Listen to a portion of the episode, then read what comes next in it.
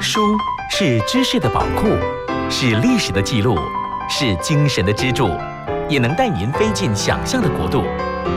让静云的幸福不可思议和您一起阅读从书中找到不可思议的幸福。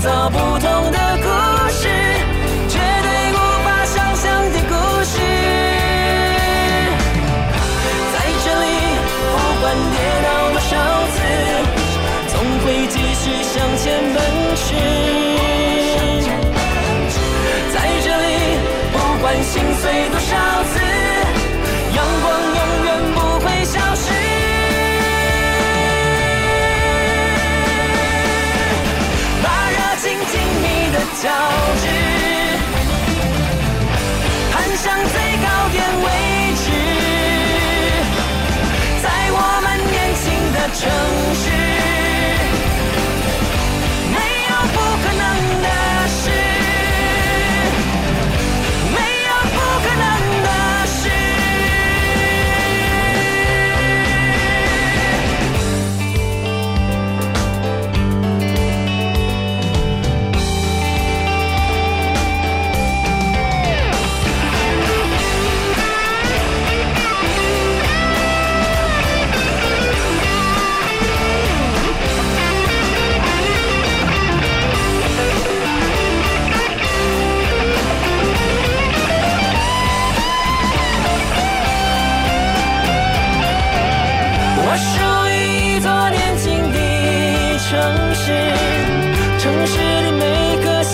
尝试要为他创造不同的故事绝对无法想象的故事。在这里不管跌倒多少次总会继续向前奔驰。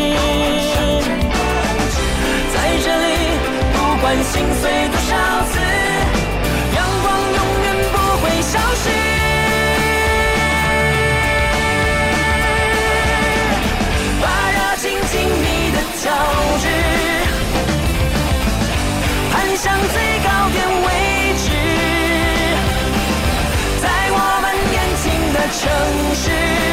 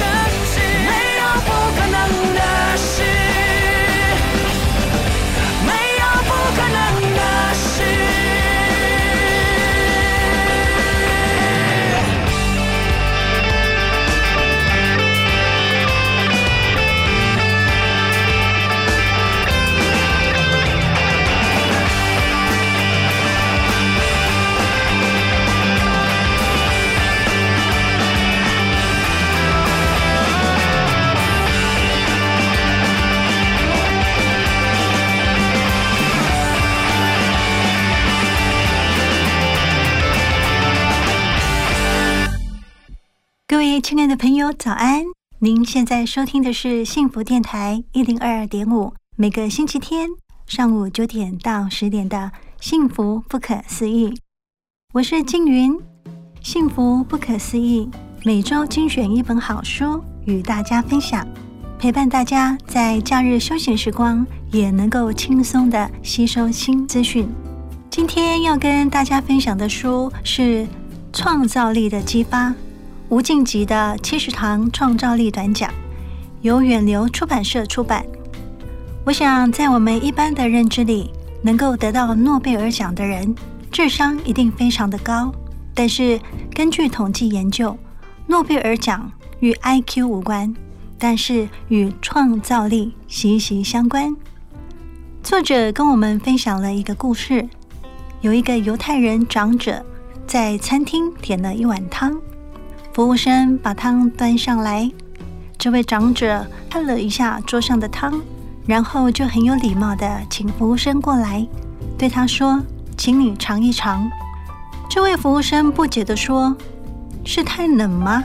还是太热？味道您不喜欢吗？”这位犹太长者不厌其烦的再对服务生说：“请你尝一尝吧。”服务生心里很纳闷。到底这个汤出了什么问题呢？于是他就说：“那我就尝一尝吧。”哎，但是汤匙呢？这位长者于是回答说：“这个就是问题所在。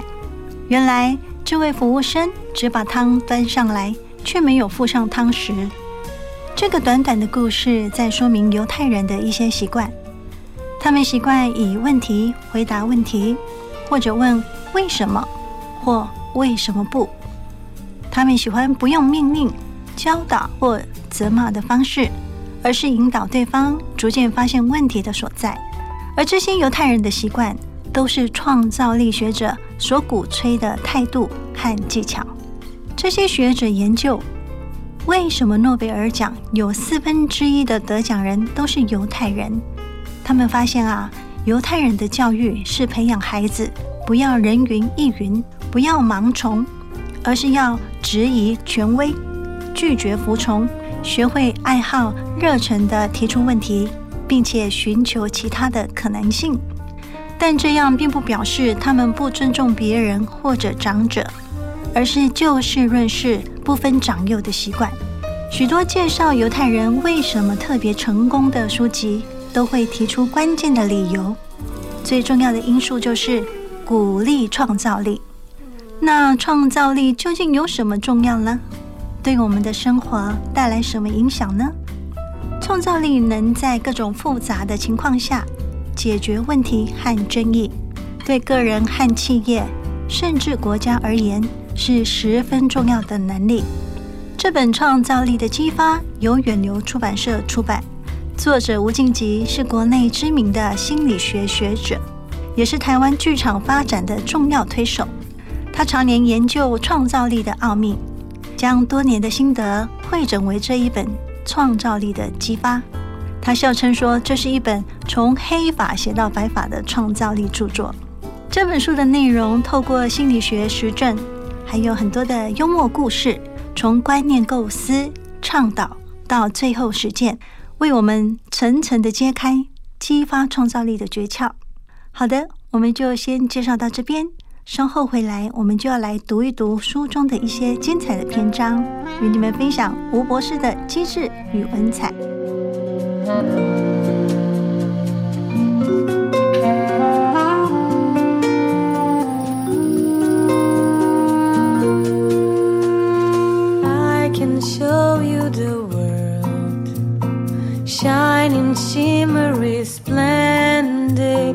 Tell me, princess, now when did you last let your heart decide?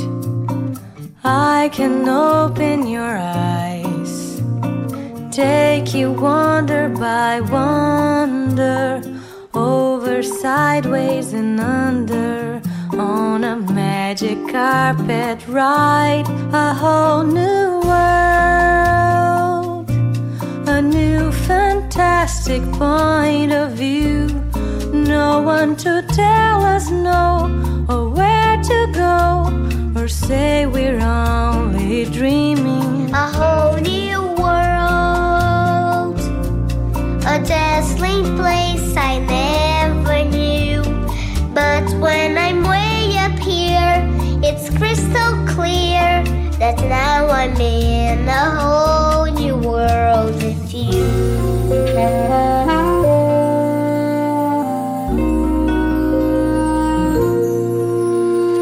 Unbelievable sights, indescribable feeling, soaring, tumbling, freewheeling through an endless diamond sky. A whole new world. Don't you dare close Hold your breath, it gets see. better. I'm like a shooting star. I've come so far. I can't go back to where I A whole used to new be. Every turn a surprise. With new horizons Every to moment pursue. letters. I'll chase them anywhere. There's time to spare. Let me share this whole new world with you.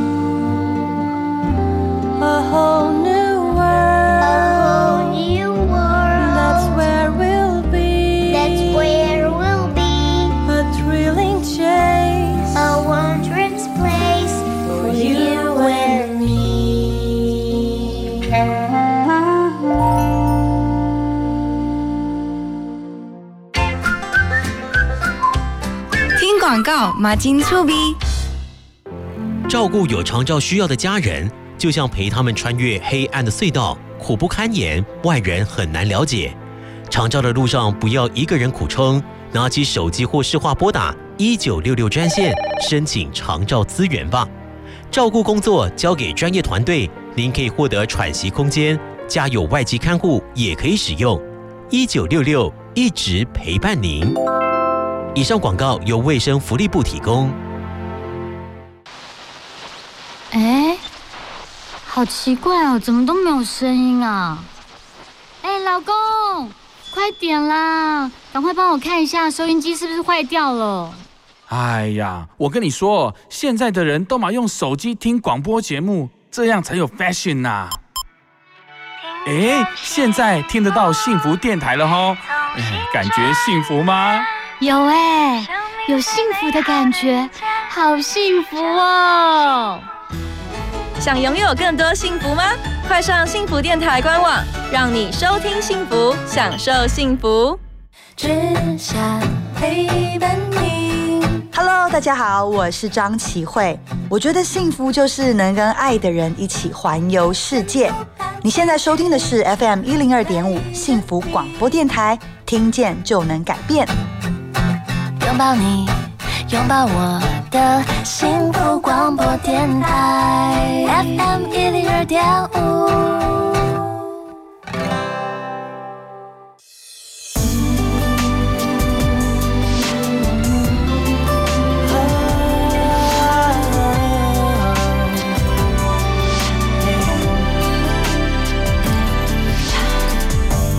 I never thought I could be free.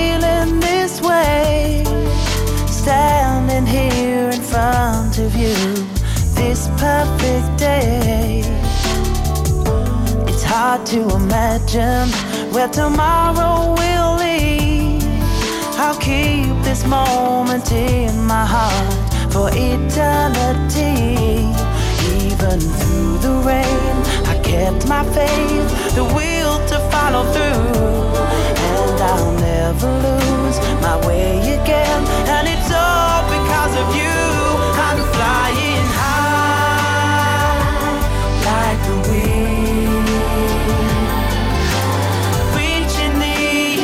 I'll never doubt again. I'm flying high. Cause your love's made me see that anything is possible. Possible. Cause you believe in me.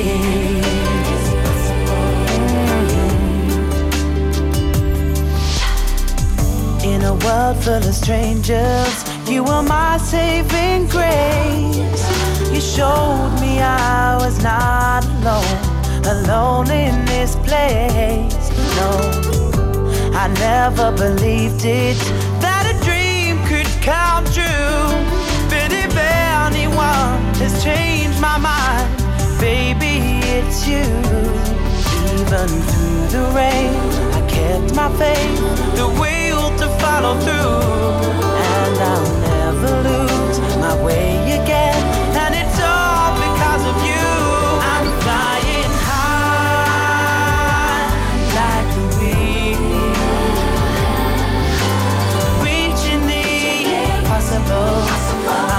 Never doubt again.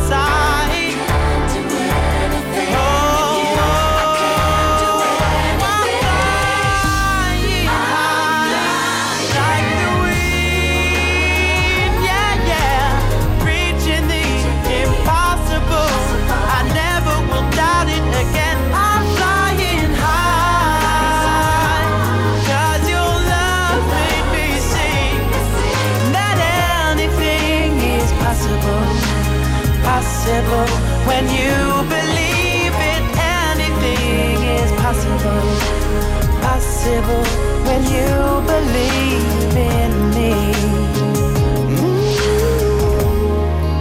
When you believe in me.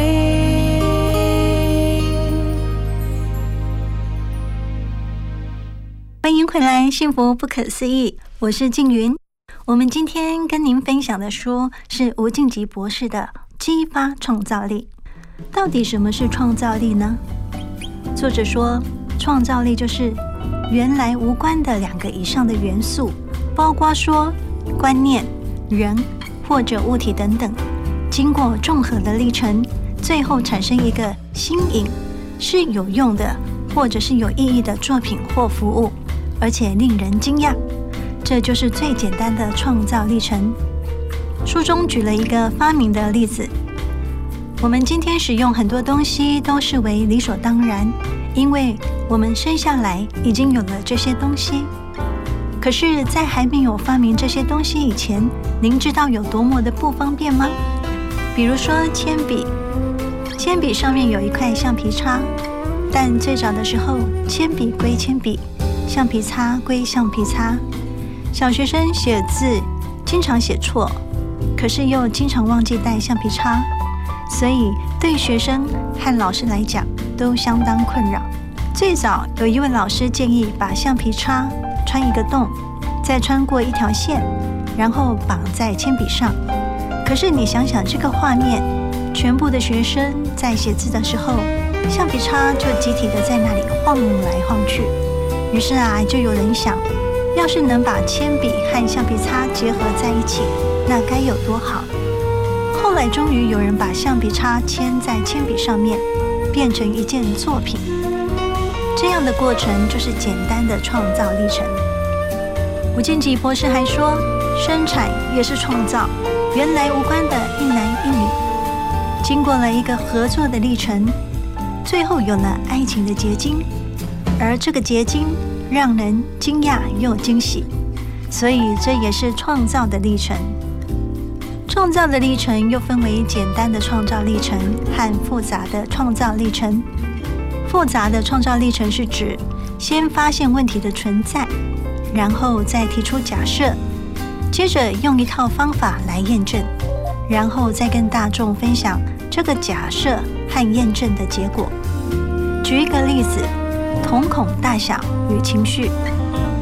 一男一女面对面，彼此都没有开口说“我爱你”，但为什么知道彼此一见钟情了呢？还有啊，所谓的“尽在不言中”，心有灵犀一点通，又是怎么一回事呢？其实啊，这些可能都跟我们的瞳孔大小有关系哦。当一个人在兴奋的时候，瞳孔会放大；在解决稍微复杂问题的时候，瞳孔也会放大。所以我们觉得一个正在努力工作的人特别可爱，其实就是因为他的瞳孔放大。甚至一个人很专注的在谈他的作品的时候，你觉得他的神采特别的迷人，这也都是因为他的瞳孔放大。有了这个发现之后，学者就做了一些实验。美国的芝加哥大学心理系教授海斯有一天坐在沙发上，看着自己以前拍摄的照片，突然间他的太太说：“不要动，你在看这张照片的时候眼睛不一样。”结果海斯定睛一看，原来这张照片是他最喜欢的一张。于是啊，他就叫太太继续的观察他的眼睛，然后他把照片顺序重新排列，继续的看照片。结果啊，只要是到了他最喜欢的那一张照片的时候，他的瞳孔就放大。他们试了好几次，都非常的灵验。发现了这个问题之后，海斯就提出假设。当一个人在看自己喜欢的东西的时候，瞳孔就会放大。接着呢，他就用一大堆的方法来验证，结果是什么呢？我们先休息一下，待会再来揭晓。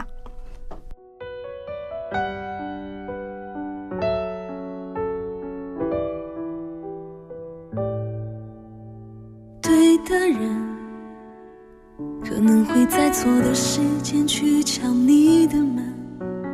错的人，却可能是你一生最难忘的人。陌生人，也许会变成最亲密的爱人。别以为不可能，什么都有可能，在这一场旅程。而天真，让我们有勇气承担所有不完整。而伤痕是为谁奋不顾身留下的图腾。当太多的轰轰烈烈为记忆纹了身，才知道想要的是安稳。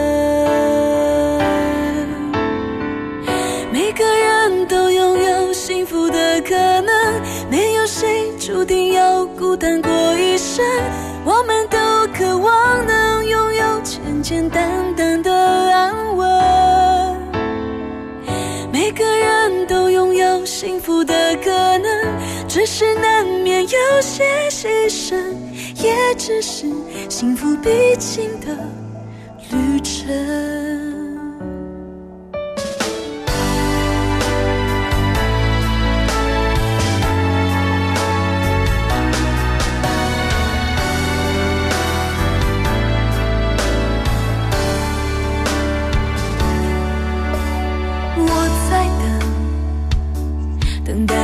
也许永远不会开的门，能不能给我们多些时间对彼此亲吻？如果命运注定的还是必须要发生，我也会坦然的去完成。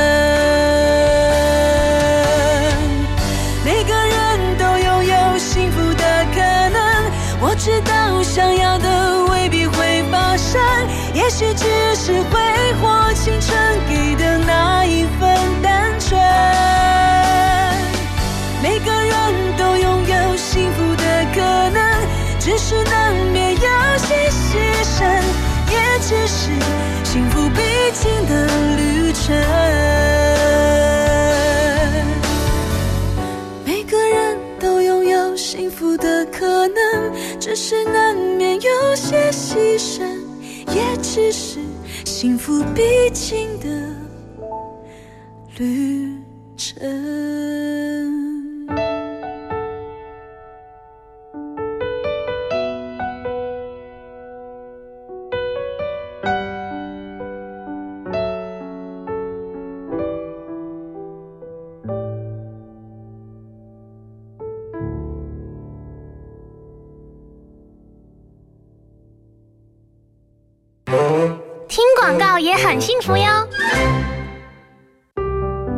我家在哪里？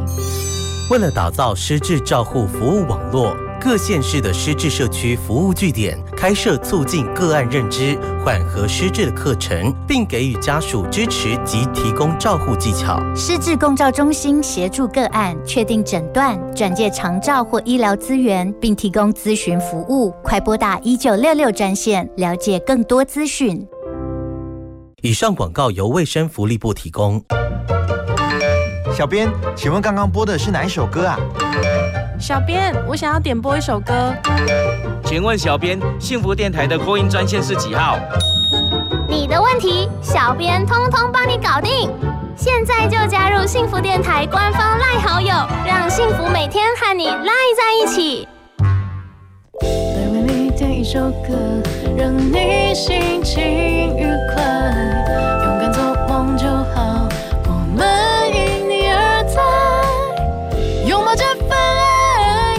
收音机打开，FM 一零二点五幸福广播电台。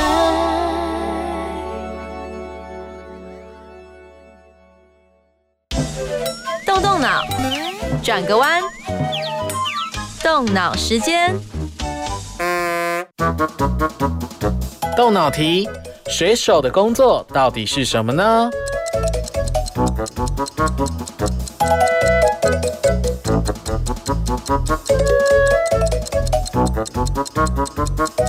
各位猜到了吗？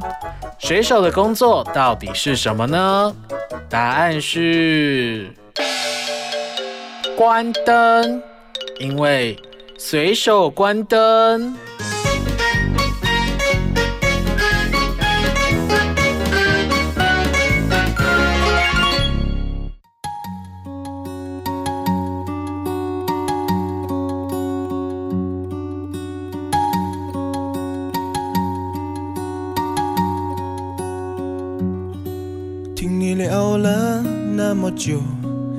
感触一定好多。那些故事你也感同身受。你的眼光有点红，说着别人的失落，说着说着你却渐渐沉默。每段感情都不同。你在想些什么？别拿别人来比较，那不是我。哦，外表我没有把握，学问也没他们多。你说都对，你还要我怎么说？我不是一百分，却相信总有奇迹发生。就算没，我要慢慢的诚恳。你该被抱紧，有风我来顶。你不是一直想找到安定，我没有一百分，真心是我唯一的竞争。谁说爱一个人付出完整？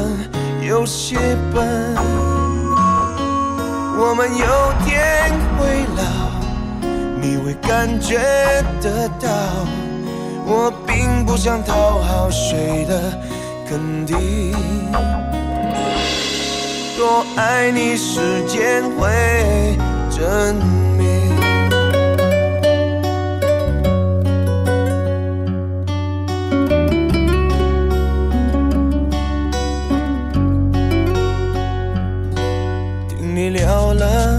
么久，感触一定好多。那些故事你也感同身受。你的眼光有点红，说着别人的失落，说着说着你却渐渐沉默。每段感情都不同。在想些什么？别拿别人来比较，那不是我。哦，外表我没有把握，学问也没他们多。你说都对，你还要我怎么说？我不是一百分，却相信总有奇迹发生。就算没有天分，我要慢慢的诚恳。你该被抱紧，有风我来顶。你不是一直想找到安定，我没有一百分，真心是我唯一的竞争。谁说爱一个人付出完整有些笨？我们有天会老，你会感觉得到。我并不想讨好谁的肯定，多爱你，时间会证明。我相信时间会证明。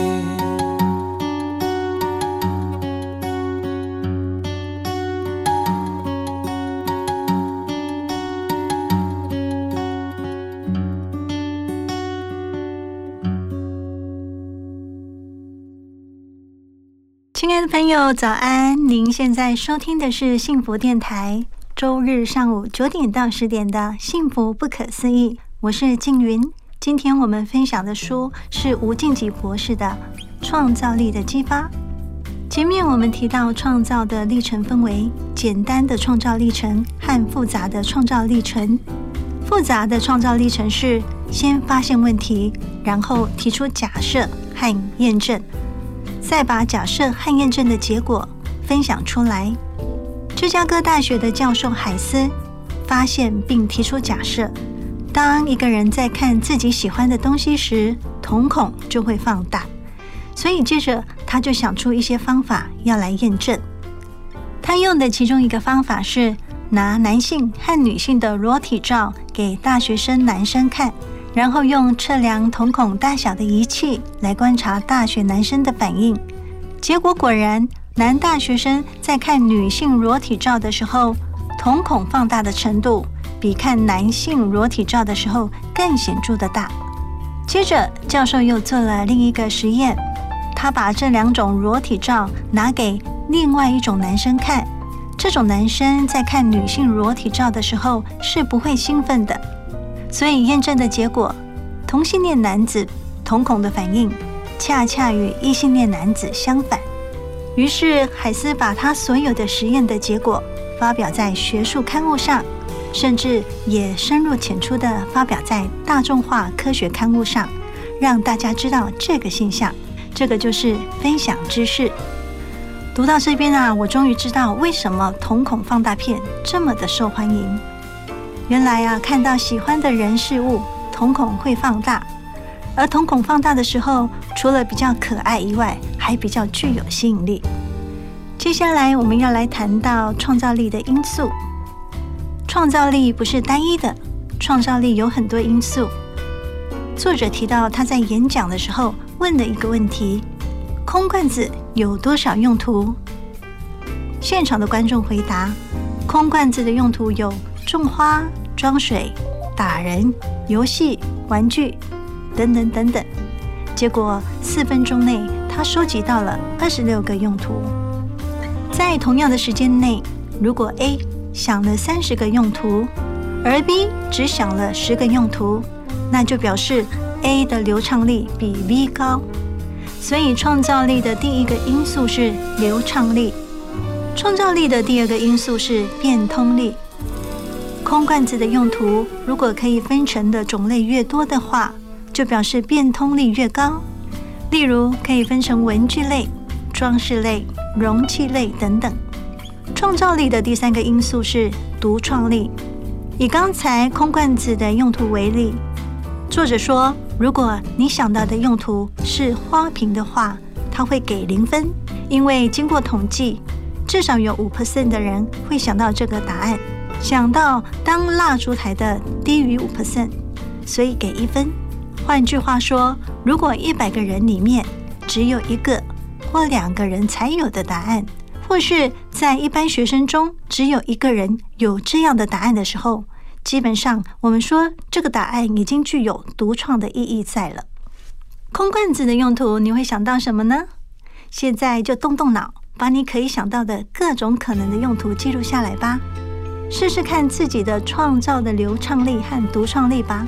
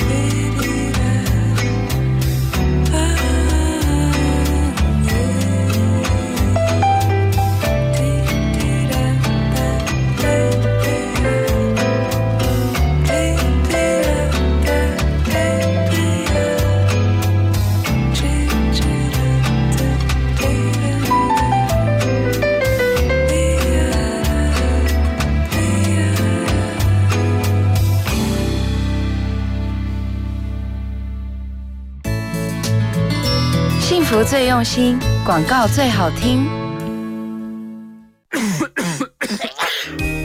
防范流感，大家要注意：肥皂勤洗手，戴口罩，打喷嚏要用面纸或手帕遮住口鼻，或用衣袖代替。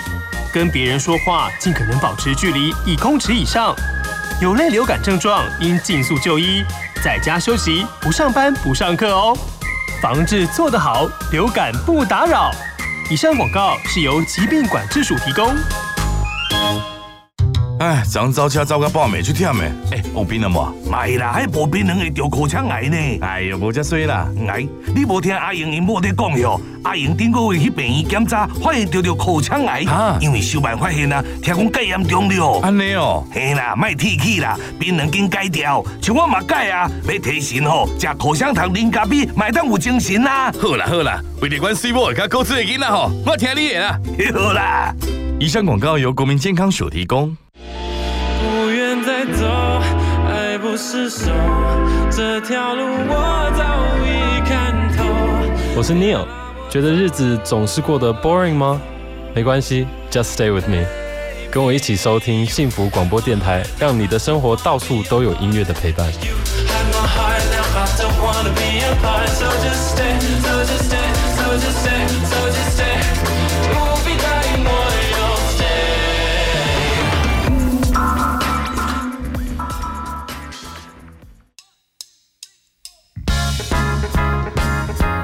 you doing?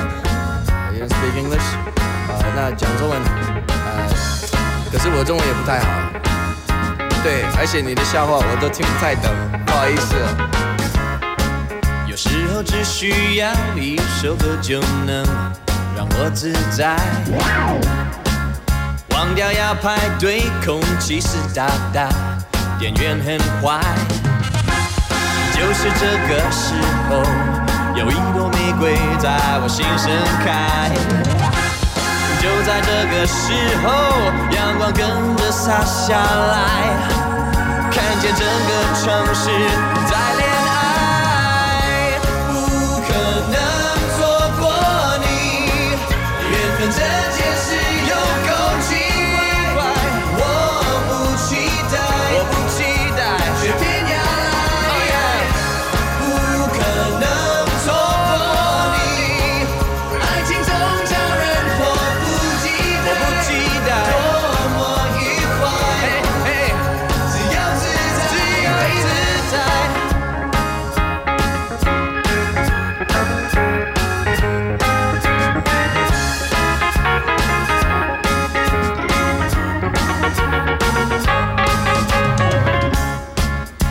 时候只需要一首歌就会想谈恋爱，忘掉不自由，钱会花很多，朋友责怪。就是这时候时候，有一朵玫瑰在我心盛开。就在这个时候，彩虹跟着跑出来，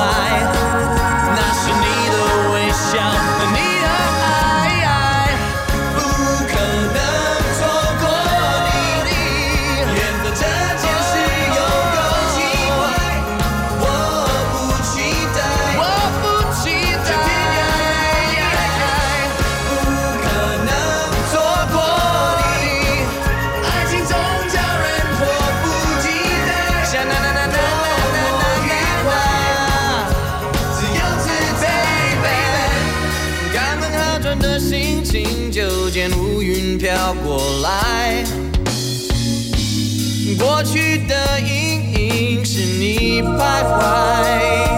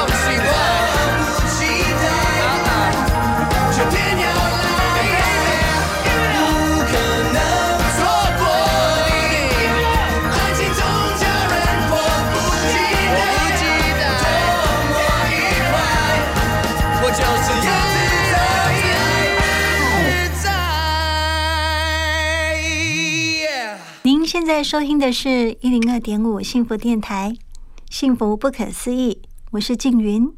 我们今天分享的书是吴敬吉博士的《创造力的激发》。前面我们提到了创造力的几个因素：流畅力、变通力和独创力。创造力的最后一个因素是精进力。以绘画为例，主题同样是山，有些人画了一座山就结束了。有些人就是不画白不画。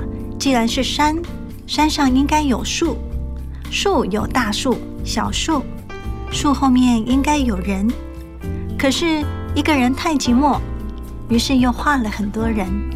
不但这样，天空还有很多的小鸟。像这样的人，就是精进力很强，可以把画面发展的很丰富。吴敬吉博士说，教育界向来比较重视聚练思考，而忽略了扩散思考。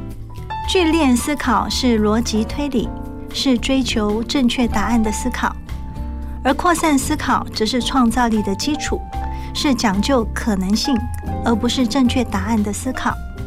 以扩散思考为主的创造力，包含了流畅力、变通力、独创力和精进力。作者说，发挥创造力，我们必须体悟，创意具有四力，而且力力重要。吴博士说，从新冠肺炎这件事情来看，我们虽然有美好的计划，但也会遇见无法预料的危机。战胜新冠肺炎之后，世界各国也必须积极构思如何复兴经济的政策和方案，重新建设美好社会。也一定会再度的掀起重视创造力的运动。如何激发创造力，预防危机的发生，解决危机与复苏工作是刻不容缓的任务。创造力也是面临资源不足时用来解决问题的良方解药。不管是预防、解决或复原，创造力都是重要的。新冠肺炎被隔离的人，有些人发挥创意。解决生活的问题，或者赐予于人，在发想并执行创意点子的时候，自己也就苦中作乐，别人也一样受到正向的感染。例如静云，我想到在网络上看到的，国外有些人会把食物和水放在门外的邮箱里，分享给存粮不足或缺乏食物的人，自行的交换或拿取。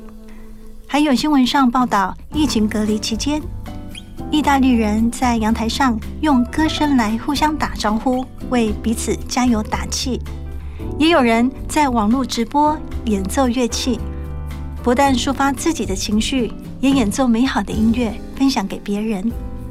作者说，面对任何的困境，或者是为了过着比较美好的生活，能够创意解决问题。创造各种自娱于人的事情，不仅自己觉得很有乐趣，能够这样做的人也被认为是性感而且有吸引力的。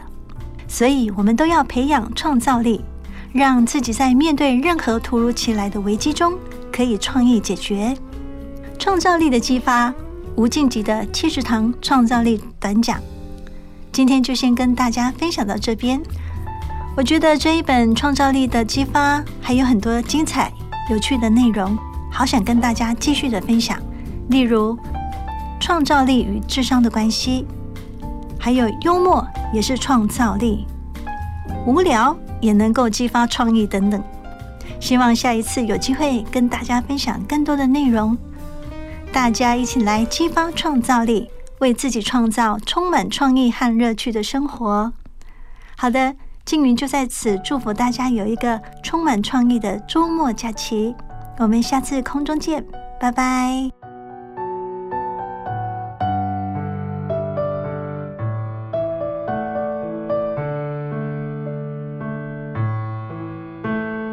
幽静，窗外满地片片寒花，一瞬间永恒的时。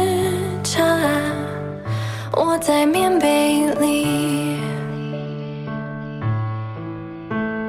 倾听踏雪听沉默的声音，飘。雪藏永恒的身影，雪树下等你。在一瞬